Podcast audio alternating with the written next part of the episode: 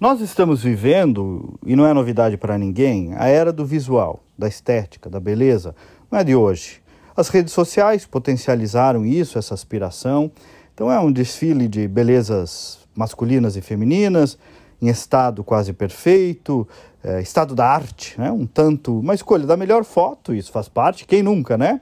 Mas outro tanto é dedicação de horas e horas em academia, o que é bom, ou em clínicas de dermatologia ou cirurgia estética, que, que é bom também.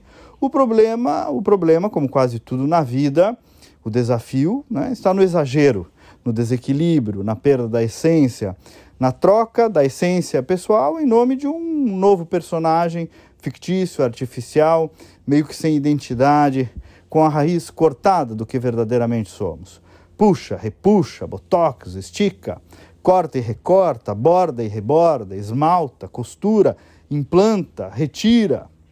Senhores com cara de menino, senhoras com boca de guria nova, sorrisos parecidos, expressões customizadas, rindo ou chorando, reluzindo sempre.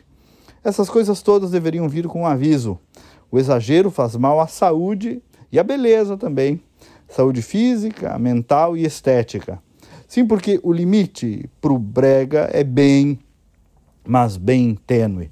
Não são poucos os que viram motivo de chacota, mesmo de amigos, quando viram as costas. Esse é um assunto bem batido, amigos, risível, simples, mas importante. O equilíbrio entre a melhoria de saúde e estética e a aceitação dos traços da idade e das características pessoais.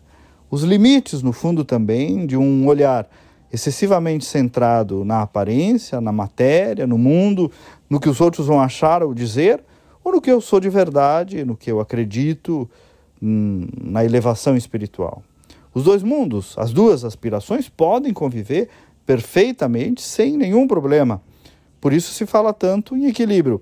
Mas o fato é que o pendor das pressões sociais tem jogado mais para o primeiro lado, o lado das aparências, a ponto de lançar algumas pessoas a um perigoso círculo vicioso. Perigoso e feio.